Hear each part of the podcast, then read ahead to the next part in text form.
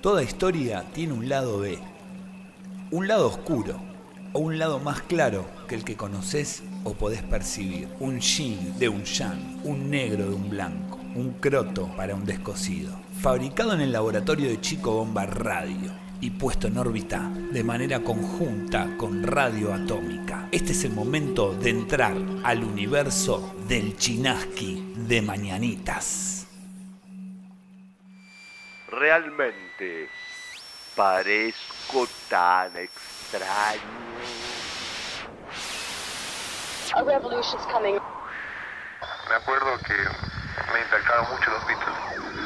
Eh, El rock and roll se murió porque yo dije rompan todo. Anda la concha de tu madre. Queridos amigos, amigas, amigues, acá les habla el Chinaski en la cuarta emisión de Chinaski de Mañanitas.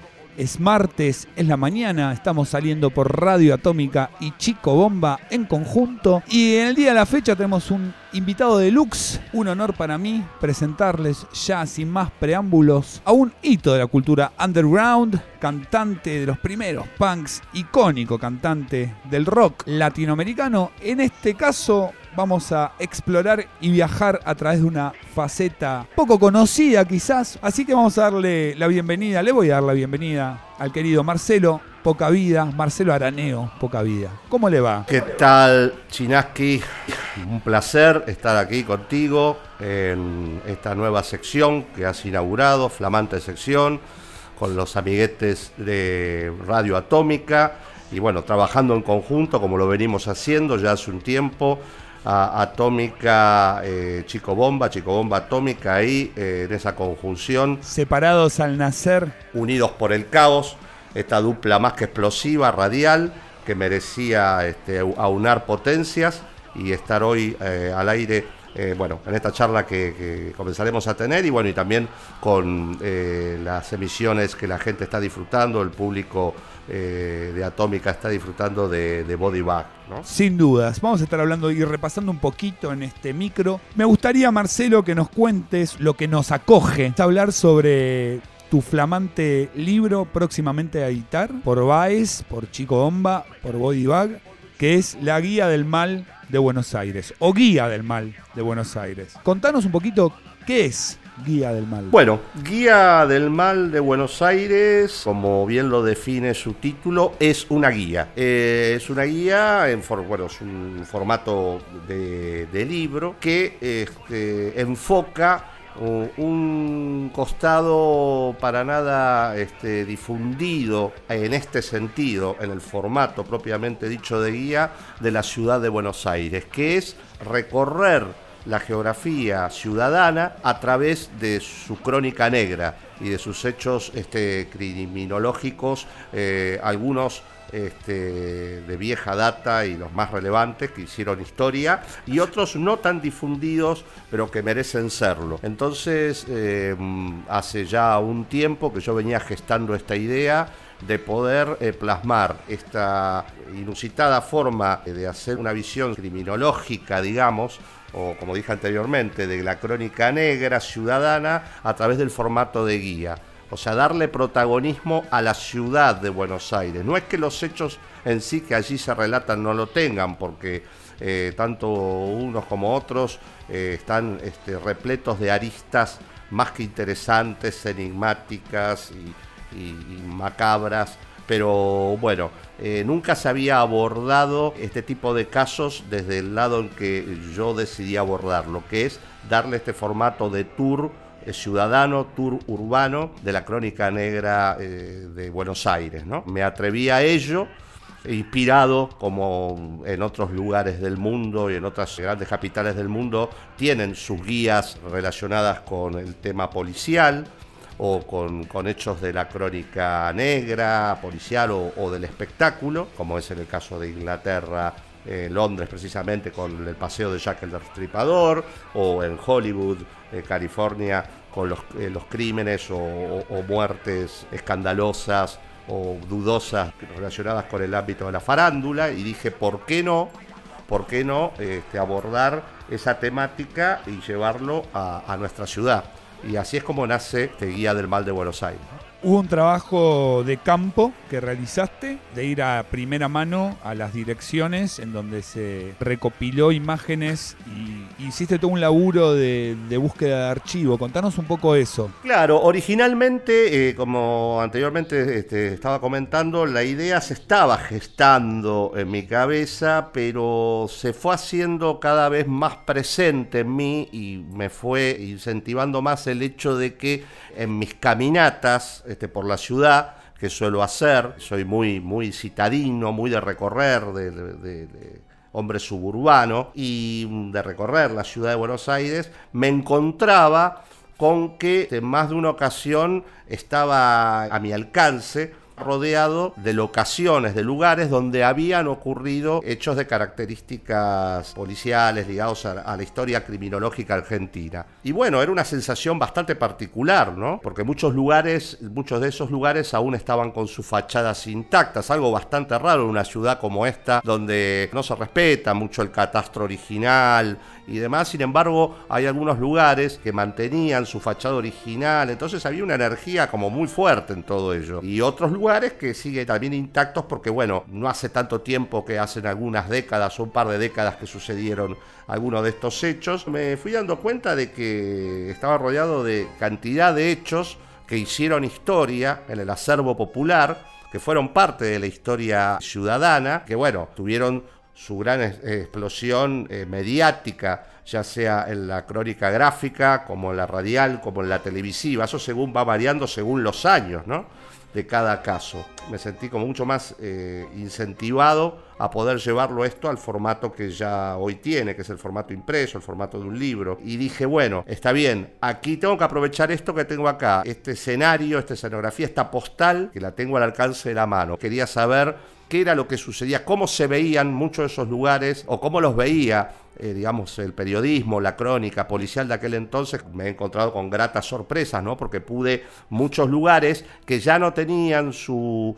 Como dije anteriormente, algunos sí, otros no conservaban su fachada original, estas locaciones, ya sea donde los victimarios o las víctimas pasaron su vida o, su muerte así, los podía recrear, los podía llevar al libro a través del el material de archivo de aquel entonces. La guía lo que ofrece es no solamente cómo se veía el lugar en su momento original de los hechos en sí, sino hoy lo podés reconocer si está a escasas cuadras de tu barrio o por la zona donde vivís, o si cuando esta guía llegue a tus manos, no solamente lo, lo en, tu biblioteca, sino que un día decidís llevártelo bajo el brazo y salir a la calle y hacer este recorrido, ¿no? Que creo que sería esa la parte más interesante también para disfrutar de- del material que ahí se expone. Me parece que una de las particularidades de la guía es eso, lo que estás diciendo vos. Muy bien, agarrás. Ahora vamos a hablar un poco de los casos puntuales, pero no sé, si querés hacer el tour del Petit Orejudo, podés ir recorriendo, viendo también el transporte público, Marcelo. Eso es, algo eh, eh, esencial, es un detalle este, que a mí me resultó, cuando imaginé eh, la guía, yo me imaginé Filcar sangrienta, ¿no? Entonces el tema de la cartografía, de la ubicación cartográfica, era la frutilla del postre, ¿no? Desde ya, para que eh, no esté ahí como una cuestión meramente de diagramación y como algo pintoresco, por así decirlo, sino que se le pueda dar el uso adecuado para ello. Entonces, cada capítulo, cada caso viene con su o sus mapas, según el raíz delictivo, en algunos casos, de algunos de los personajes que, que allí aparecen, eh, y también los transportes públicos que este, te llevan a, los lugares en sí, a cada lugar o al lugar en sí. Hablamos de, de líneas de, de subterráneos, trenes y colectivos, ¿no?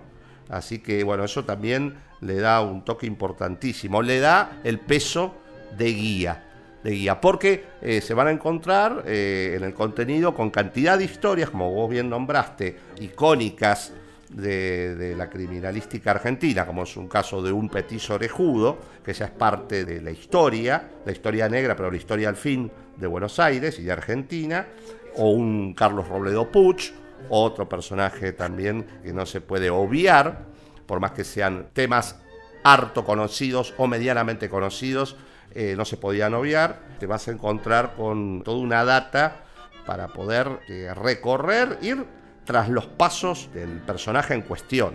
Hay algunos que tuvieron una actividad, por así decirlo, muy prolífica, como los que nombré, eh, y otros que simplemente cometieron el, hecho de sangre en cuestión eh, en un solo lugar o en un par de lugares. Pero bueno, allí está todo eh, detallado, ¿no? Eh, con, con creces. Y nombraste dos de los protagonistas, Cayetano Santos Godino, el petiso orejudo, eh, Robledo Puch, pero después hay otros personajes, Barón Visa, Emilia Basil, ¿cómo fue la selección? Pero la selección que hice fue variando, fue variando con el paso de los años. Este libro tuvo un proceso de larga data, de varios años atrás. Y en ese proceso eh, había una lista de personajes iniciales que luego yo fui descartando y me pareció más interesante incluir otros.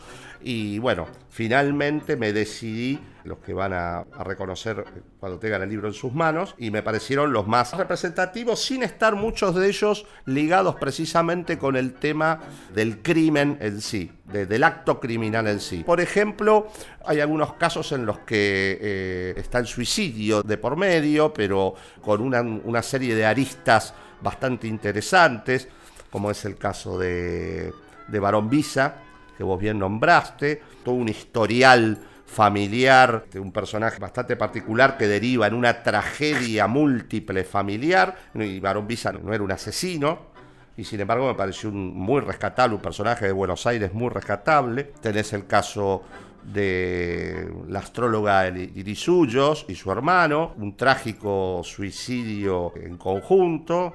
No realzo el hecho del suicidio en sí, todo por el contrario. Rescato a dos personajes que vivían en una suerte de, de realidad paralela en su mundo, un mundo mágico, bastante particular. Después tenemos este, casos que están relacionados, que esos también me pareció bueno incluir porque son temas que me interesan, casos que tienen alguna cierta connotación o relación con el tema de, de lo sobrenatural o de lo oculto o del más allá. Eh, convengamos de que eh, la guía está separada en secciones. Son tres secciones. Una se llama Semilla de Maldad, donde estos personajes como de simiente maligna, en los que podemos meter al Petiso Orejudo y a Carlos Rodeo Puch. Después están eh, Amor, Locura y, y Muerte, en los que tenemos el caso de El Descuartizador de Barracas, un caso muy sonado en la década de, de los 50. Tenemos en la década del 70 a Emilia Basil, la cocinera que trozó a su, a su amante y lo cocinó en el barrio de, San Cristóbal. Después tenemos también a Oriel Bryant, un caso muy sonado, sin resolución final hasta el día de la fecha, la década que fue muy resonante en la década de los, de los 80. Y después pasamos a Viaje a lo Inesperado, homenajeando aquel, aquel programa televisivo de los 80 que emitía películas de corte fantástico y terror y demás, Viaje Inesperado, y allí nucleé a todos esos casos que me parecieran que estaban ligados a la cuestión de sobrenatural o personas que creían estar involucradas con un tema de, índole sobrenatural o con el mundo de, lo paranormal. Tenemos a las hermanas satánicas de Saavedra, tenemos el- eh, la ya nombrada Lili Suyos y su suerte de...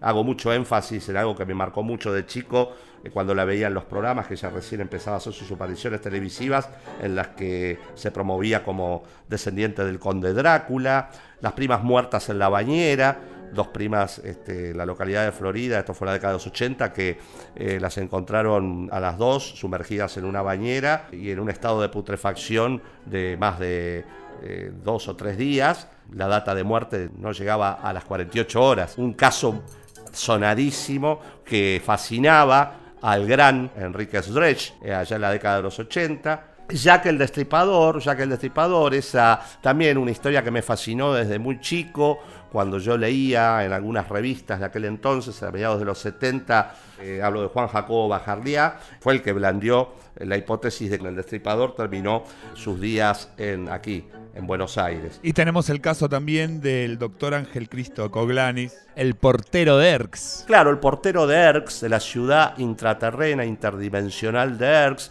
En, lo que en este caso hay toda una connotación que está ligada con la cuestión ufológica, con la cuestión Cerruritorco, Córdoba, toda esa zona de gran influencia energética para mucha gente, personajes eh, muy íntimamente relacionados con el menenato y un caso que se conoce en un ámbito que es el ámbito, digamos, ligado a lo ufológico, las terapias espirituales, por ese lado. Es un caso que fue muy sonado por ese lado y sin embargo con un montón de aristas muy turbias eh, por el tipo de personajes que estaban involucrados que hicieron que, no fuera un caso que este, en la opinión pública los desestima. Pero yo, ante todo, yo no soy para nada un, eh, incrédulo, a todo lo contrario. Eh, como decía el personaje de los expedientes X, Mulder, este, quiero creer, eh, entonces estamos en una época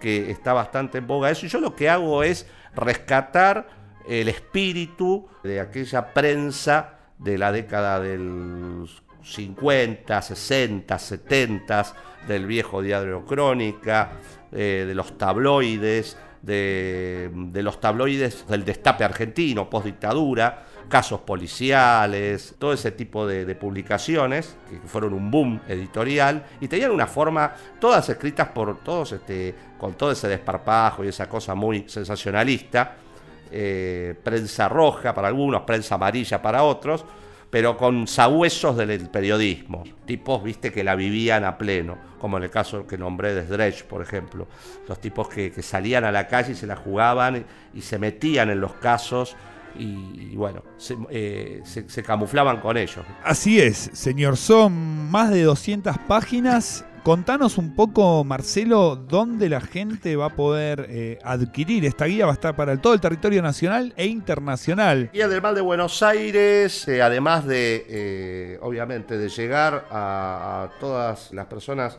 que ansiosamente al enterarse de que finalmente este libro eh, va a estar en las calles, eh, está muy expectante con, la salida que ya es inminente. Eh, tengo que, obviamente, puntualizar la buena predisposición que tuvo Baez Records, que ha hecho muchos lo conocerán obviamente por el trabajo encomiable que ha hecho en las redes en todo el año pasado, el 2020 pandémico, que salvó a cantidad de gente, nos salvó del ostracismo y demás, haciendo un laburo titánico, subtitulando todos aquellos documentales que nunca pensábamos que los íbamos a poder ver subtitulados en la puta vida. Y esta, eh, esta la guía del mal de Buenos Aires, escrita por quien les habla, eh, va a ser, digamos, el primer eh, y espero y creo gran lanzamiento de Bar Record con un, eh, con un autor autóctono, vernáculo.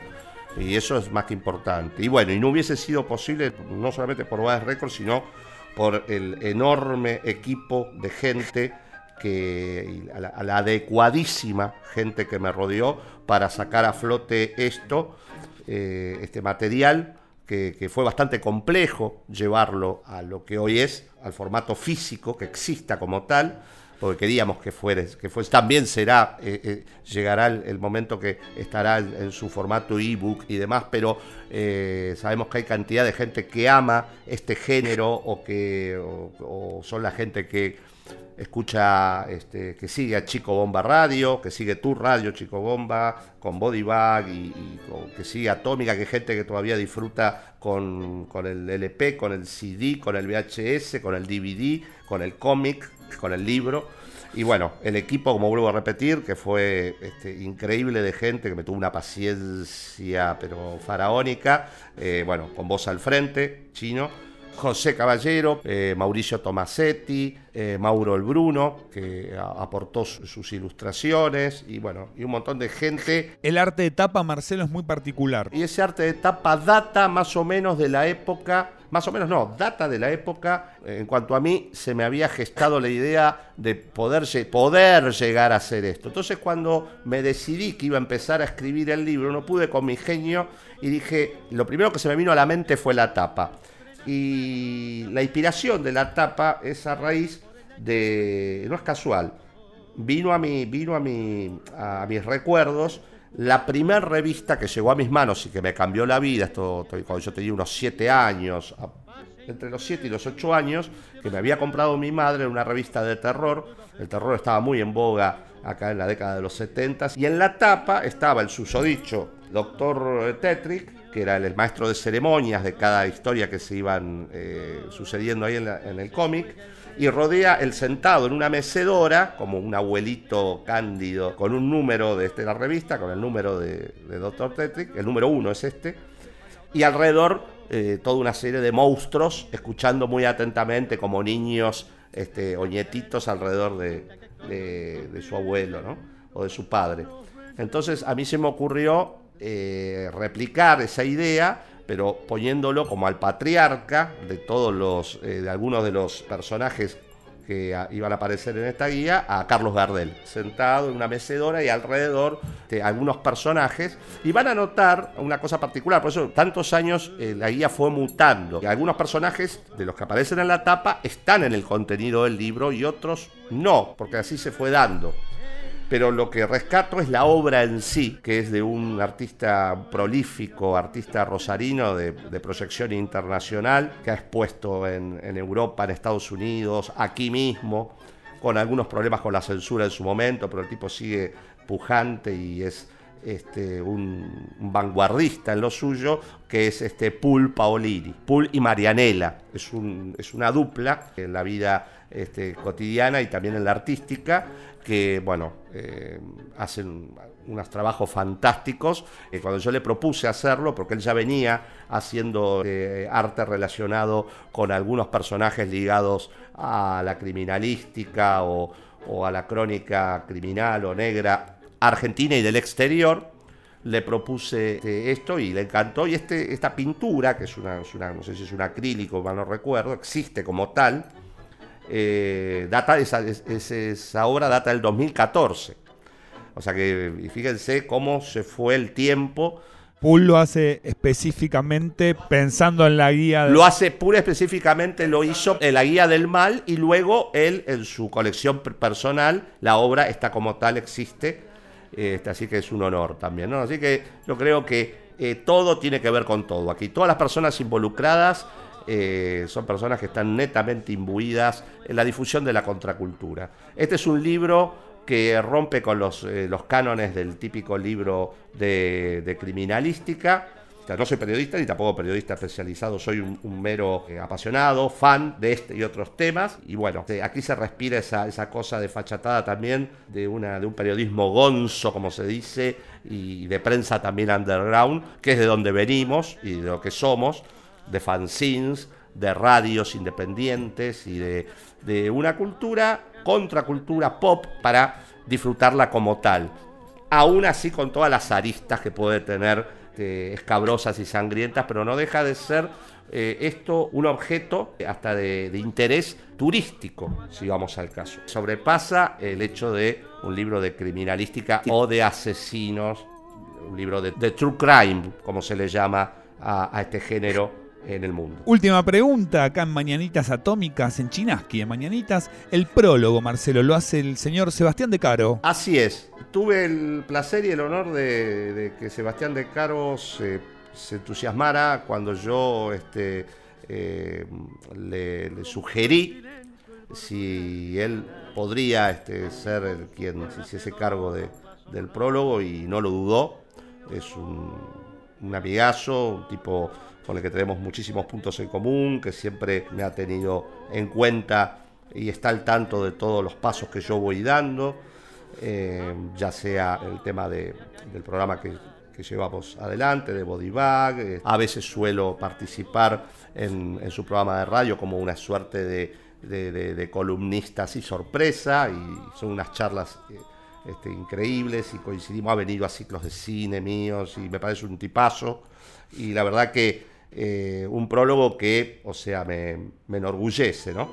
Así que bueno, Sebastián de Caros y este prologuista deluxe para, para esta guía del mal. Y por último, y ya cerrando, Marcelo, ¿dónde lo más importante? ¿Dónde la gente puede adquirirlo? ¿De qué manera se puede hacer de su guía del mal? Todas las plataformas virtuales este, van a poder encontrar este, la data necesaria para, para hacerse de la guía del mal de Buenos Aires y obviamente en chicobombaradio.com, allí es el hogar de Guía del Mal de Buenos Aires, donde van a poder enterarse eh, exhaustivamente de todos los entretelones que tienen que ver con distribución, formas de distribución. Vos si le quería contar a la gente que lo, lo que va a tener de interesante es que lo, se va a poder pedir de cualquier punto de Latinoamérica va a llegar y también en muchos casos puede llegar por usted, Araneo. Totalmente, totalmente. E- Esa, e- esa, eh, no es que me hago fama a través de la guía de que soy un, que, que soy, como dije, un, un gran este caminante citadino, sino que lo soy en- y, y muchos lo han comprobado cuando he hecho entrega en propia mano del fanzine Body o de los libros que vendo a través del catálogo Fandemonium. Si está dentro de mis posibilidades, que siempre trato de que así sea, el libro llega en mano al, al interesado y charla de por medio y este, siempre eh, una foto, un autógrafo, firma, siempre va junta con el libro y una cervecita, obviamente, porque uno caminar da sed. Así que, Marcelo, nada, es un placer, querido amigo. No, por favor, este, un placerazo que además este, que podamos estar hablando de esto, algo que eh, nos, mantuvo este, en un trabajo este, sin prisa, pero sin pausa, titánico, eh, vos lo sabes mejor que nadie, y que podamos lograr que esto llegue a la gente como va a llegar. Y bueno, para acá estamos, para, para difundirlo y para que los que no se enteraron se enteren de que, que existe una guía, que finalmente Buenos Aires va a tener su guía, su guía del mal, como se lo merecía. Y brindamos por eso. Pero yo no tengo nada, nada más que anhelo que hacia ti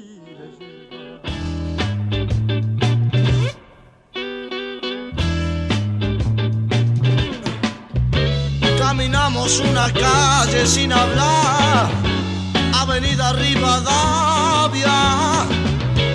Caminamos Estás escuchando Chinaski de Mañanitas en Radio Atómica y Chico Bomba.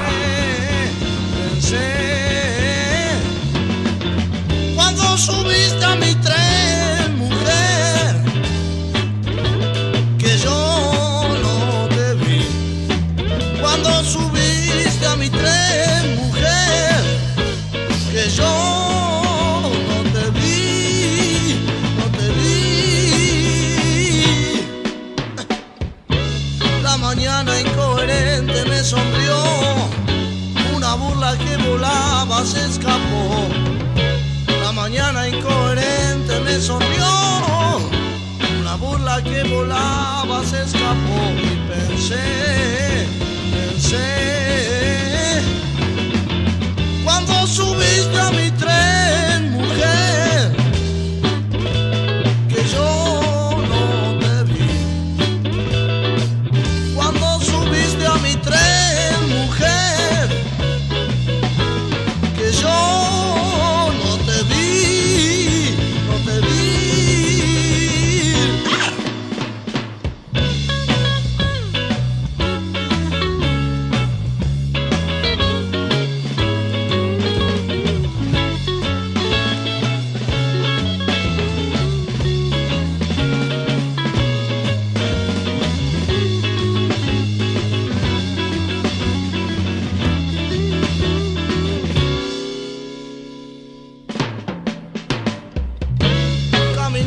una calle sin hablar, Avenida Rivadavia. La mañana incoherente me sonrió, una burla que volaba se escapó. Y pensé, pensé, cuando subiste a mi tren